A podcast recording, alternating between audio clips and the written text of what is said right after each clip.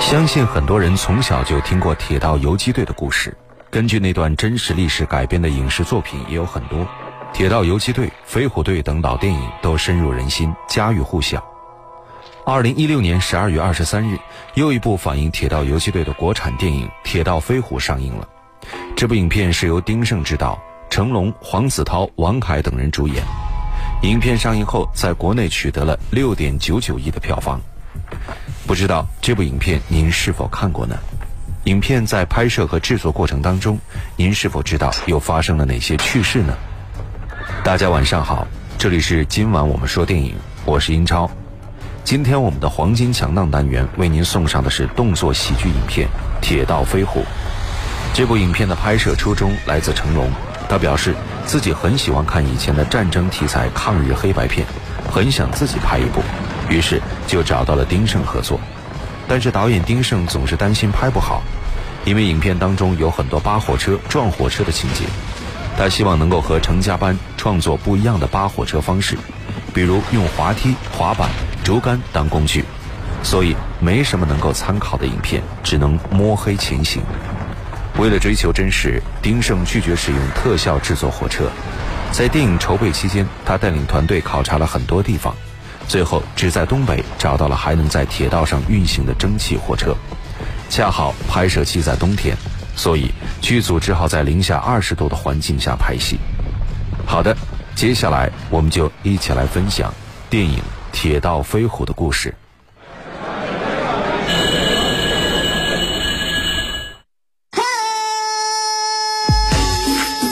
流行、时尚，电影院线说了算。话题、谈资、电影票房说了算，热门佳作，潮流新宠，银展巨制，再铸辉煌，黄金强大。一九四一年太平洋战争爆发以后，穿过山东境内的津浦铁路成为了日军在中国最重要的战略交通线之一。在津浦铁路枣庄段周边，活跃着一支民间抗日游击队。这支游击队主要由枣庄火车站的几名铁路工人组成，队长叫马元，是火车站的搬运工工头。他们白天在日寇占领并管理的火车站干活，晚上出来秘密活动。利用对铁路线的熟悉以及扒火车、开火车的特殊技能，抢夺日军物资。虽然每次行动都没能造成大轰动，但是也给日军带来了不少的困扰。游击队的成员们管自己叫做“铁道飞虎队”，而且他们心中一直渴望着干一件大事儿。这一天晚上，马原在秦二嫂家里休息，从院儿外翻进来一名八路军伤员。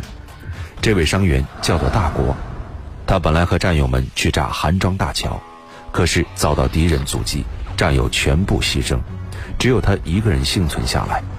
因为受了伤，所以跑到这里向村民求助。将大国收留在秦二嫂家后，成龙饰演的马原在第二天吃饭时，把这件事情告诉了工友们。其他人都死了，都被鬼子打死了。都死了，就他一个人没死。不会是逃兵吧？不像，你把他给藏哪儿啊？先藏了二嫂家，现在大海在看着，我黑着我们抬着山洞去。嗯。哎，哎呦，马老板，这么晚，马原正说着，饭店的掌柜范川走了进来。让他去哪耍去啦？小二，哎，老板，啊去帮马喂了，好的，喂饱啊！好嘞。这衣服不赖。最烦这种人，有种这么对鬼子。哎，他真打过鬼子，听说啊他是神枪手呢。哦，哎，别说这个，八路军干嘛要炸桥啊？这个大姐没说，我就不明白了，死了那么多人，就为了炸咱们自己的桥，鬼子占了桥，桥就是鬼子了，懂吗？凭什么呀？什么凭？这是咱的地盘啊！哎哎哎哎哎，要吵出去吵啊！别在我这鬼子鬼子的，什么意思啊？什么什么意思？啊？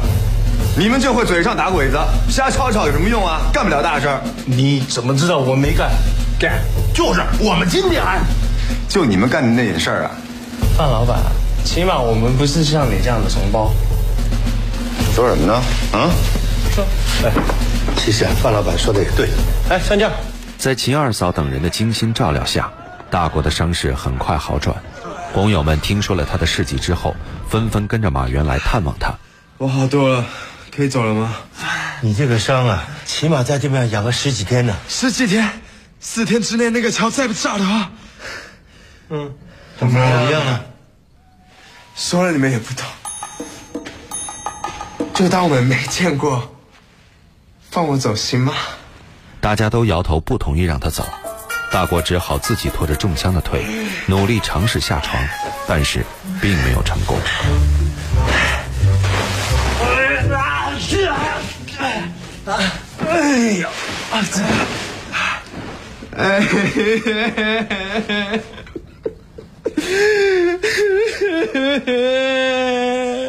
我不想打仗，我想家，我想我娘啊，我想娘。行了行了行了，我最受不了这个人。我也想我娘了，我娘是被鬼子打死的，这个是我都没见的一面啊！啊，行了行了行了，别哭了，也拦不住你了，走吧走吧，怎么走？怎么走？火车，马原和大海在工友们的帮助下，把大国送到了出城的火车上。谢谢。你们走吧。大海，先走吧，走走走走。哎，要变天了，我再送你一程吧。我说啊，你们这些打大仗的，可真不容易。回到家啊，大哥，嗯，我说要回家，是骗你的。我是要回队伍，这桥啊必须得炸，哎，我说，这个桥为什么必须要炸？为打一场大仗，跟你们说也没用，你们这种人干不了大事儿，对吧？好吧，你的腿啊伤的也不重，车停了你就下车吧。好像停了，马原往车外看了看，发现是日本鬼子逼停了火车。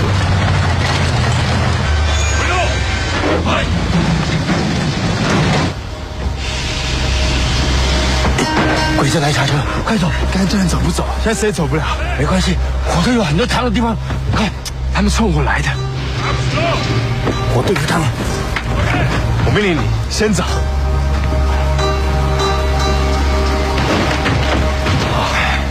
再帮一个忙，说。如果这关过不了，等我找队伍，告诉他们我任务失败了，叫他们三天后来炸桥。还有，我大国不是逃兵，你当然不是逃兵，你们队伍在哪？快，来不及。马原躲在火车底，逃过了日本鬼子的检查，但是日本鬼子发现了大国。一声枪响之后，几滴鲜血溅落到了马原的脸上。这段经历让马原感慨万千，他决定继承大国的遗志，完成炸桥的任务。不过，他的工友们很快就看出了他的心思。你们干嘛？你要干嘛？大哥，你要干嘛，我们就跟你干嘛。哎，你少说话。你不会是想要炸那个桥吧？好，我是要去炸桥。你看看看，我说什么来着？干大事儿！他说干就干吧。大哥，八路军好几十个人都做不了的事儿，就凭咱们几块料，这个这个就凭我，怎么行啊？我说我跟你们一起干吗？我们一伙儿的。咱们什么什么事儿都我们一起干的，我们一起哎，别吵，别吵，别吵。是我正好要找你们，现在没法跟八路军报信儿，我们得帮他一个忙。别别别别！你知道炸那个桥要多少炸药吗？我知道哪有，就在沙沟站军火仓库里边儿。我给黄站长量衣服的时候，听他念叨过，他说里面有好多炸药包。干，明天就干。这炸药包怎么炸桥啊？那简单呢，把那个炸药往那个桥一扔，咚晃咚晃就炸了。说的容易，但是做起来并不轻松。为了学会使用炸药包，马原找到了范川。哎，范老板，干嘛？你打过大仗的啊？嗯，鬼子那个炸药包你是怎么炸的？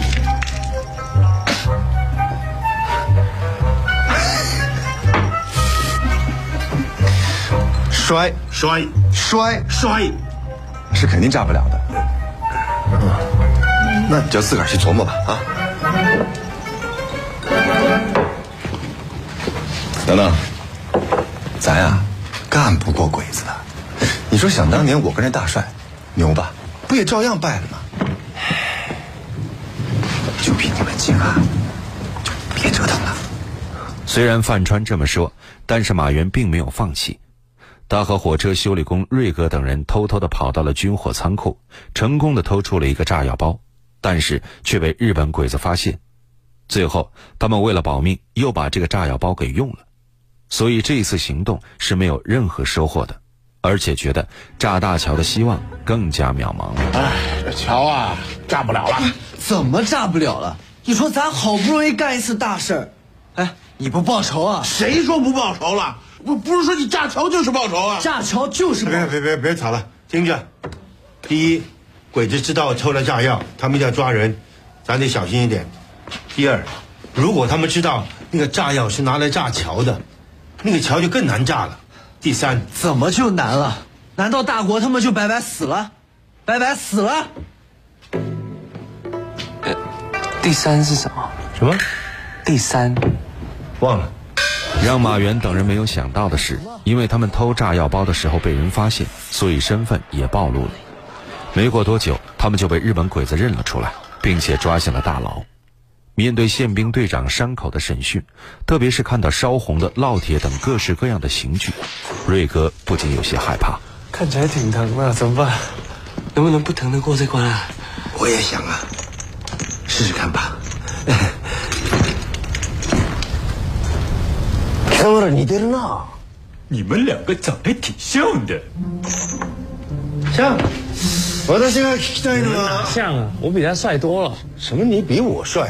你没看我年轻的时候，我比你帅多了。你看过我年轻时候吗？当然没有看过你年轻的时候啊！你怎么会没看过？那那这几十年前的事了。啊小时候我帮你看我屁股啊你评评理吧。你看，就他的鼻子，我的鼻子怎么了？你鼻子太大了，我太大不好吗？你鼻子太小，大鼻子容易进脏东西。小鼻子拿呼吸，拿得到。よは花好呢，你们不要用弯子说话。听不懂。哎，长官，换个中国人来，他说话我们听不懂，听不懂。なんだ听不懂ってのは。为了从他们嘴中套出消息，山口只好让中国人冯半仙来套他们的话。中国人，说中国话。中国有一句老话，好汉不吃眼前亏。对呀、既然你们都知道，话，你不想挨鬼子揍吧？我当然不那就好办了，所以嘛，快过来看，我跟你说，我们只能帮你帮到这儿了。对，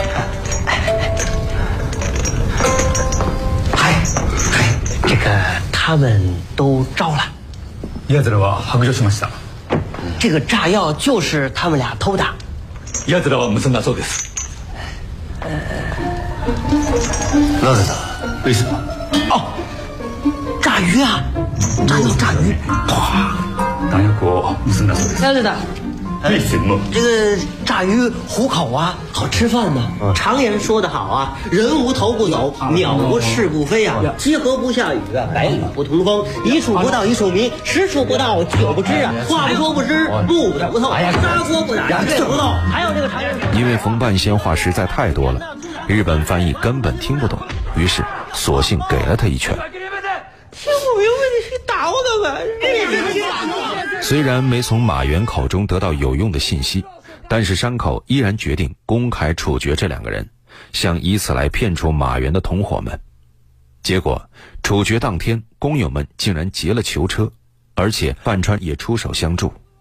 他果然是个神枪手，在他的帮助下，马原和瑞哥才得以逃生。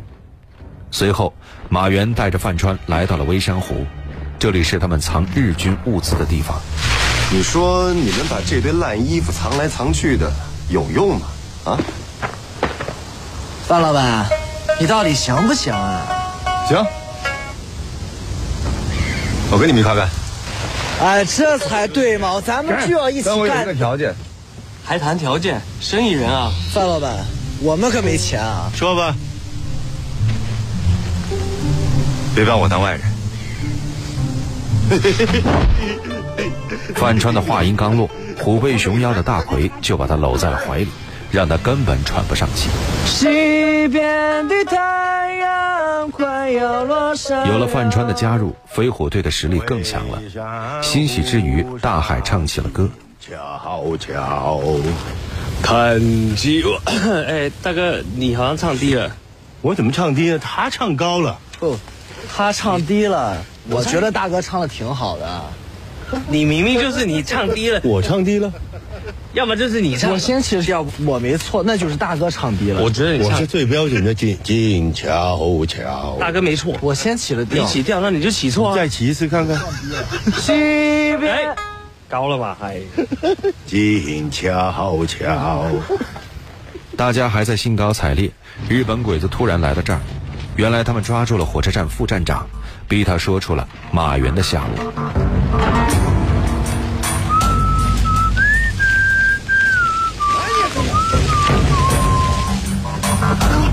鬼子，鬼子，鬼鬼子，有鬼子！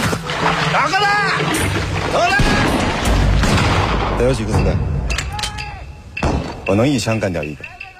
范川还没来得及开枪，他的帽子就被日本鬼子的子弹打飞了。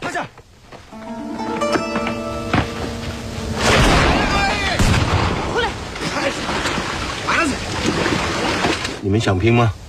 嗯，现在不能拼，就有一个方法，走。马原等人换上了日军的衣服，总算逃出了日本鬼子的包围。这韩庄大桥啊，是条运输要道，鬼子军用物资要送到前线，必须得经过这儿。所以我觉得，那个八路军要炸桥的目啊的，就是要切断鬼子的后援。哎，大哥小心点。哎，范老板，那个三十六计，怎么说来着？釜底抽薪。哎，什么计也没用。那个八路军说最晚明天就炸。哎，你还没说为啥跟我们一块打鬼子呢？有人说你怂，你愿意吗？就在众人谈话的时候，马原的女儿杏儿带着三赖子找到了他们。二嫂让我带她来的。这是早枪，黄蜂被抓的时候塞到我手上了。哎还是要耍什么花样？怎么样？他他跟我说让我找二嫂买煎饼，看不懂。嗯。哎，上面写的什么呀、啊？明早有军列，开往韩庄大桥。什么意思？军列？咱有炸药了。这汉奸的话能信吗？这汉奸带着鬼子来岛上抓咱们，然后又把咱们给放了，这这什么意思？啊就是一会儿是汉奸，一会儿又不是，没准儿。这种人我见多了，这次我信他。信不信？咱也就这一次机会了。嗯。回到家之后，马原把大家召集在一起，商量起炸大桥的计划。我说：“你们大伙听着，如果明儿个真把桥给炸了，我们肯定回不来。你们听明白了吗？如果现在有谁不想干的，还来得及。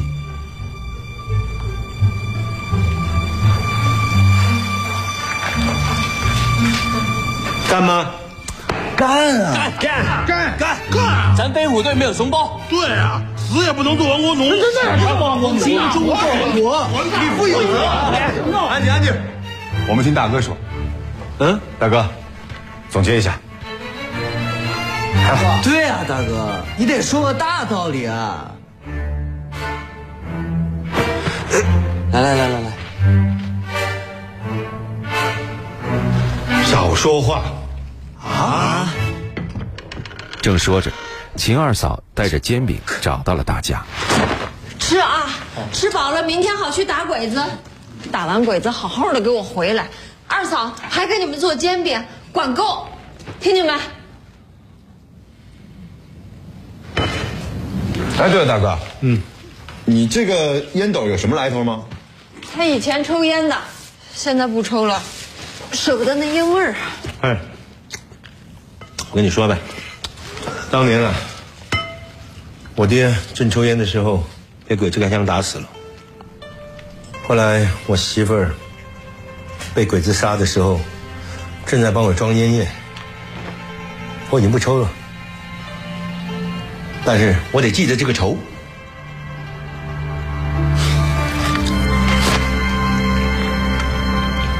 大海，哎，唱一个吧，唱不一个。唱了，我一唱他们就老说我跑调。你是跑调？我怎么跑调啊了？哎，算了算了算了，哎，明天我们怎么干？来，这样啊，明早火车出了沙沟站，咱就得上车，先找到炸药。炸药包啊，一定在一个闷罐车里。到了枣庄站啊，鬼子一定会查车，咱得藏好了，一出站就动手。不管遇到什么情况，车不能停，直奔大桥。火车开到桥中间就停，咱最好啊能把炸药包给缠到桥上，这样就炸得了，桥准塌。听明白了吗？嗯嗯嗯，那那你们怎么办啊呀、喂，这咣上天了，大事儿干成了。第二天一早，飞虎队员们按照计划登上火车。尽管离开枣庄之后，就不断有日本鬼子向他们发动攻击，但他们总算是把火车开到了韩庄大桥上。日本鬼子方面显然也做足了准备，派遣了大部队守卫大桥。好在大国及时带着八路军赶到，在他们的掩护下，飞虎队成功的炸毁了大桥。据后人说，大桥炸毁之后，飞虎队员们并没有牺牲，而是加入了八路军，一起保卫国家。至于大国，他为什么没有死，那就是另外一个故事了。电影是梦想与现实的碰撞，你已经有了洞察力，你有。电影是光与影的交流，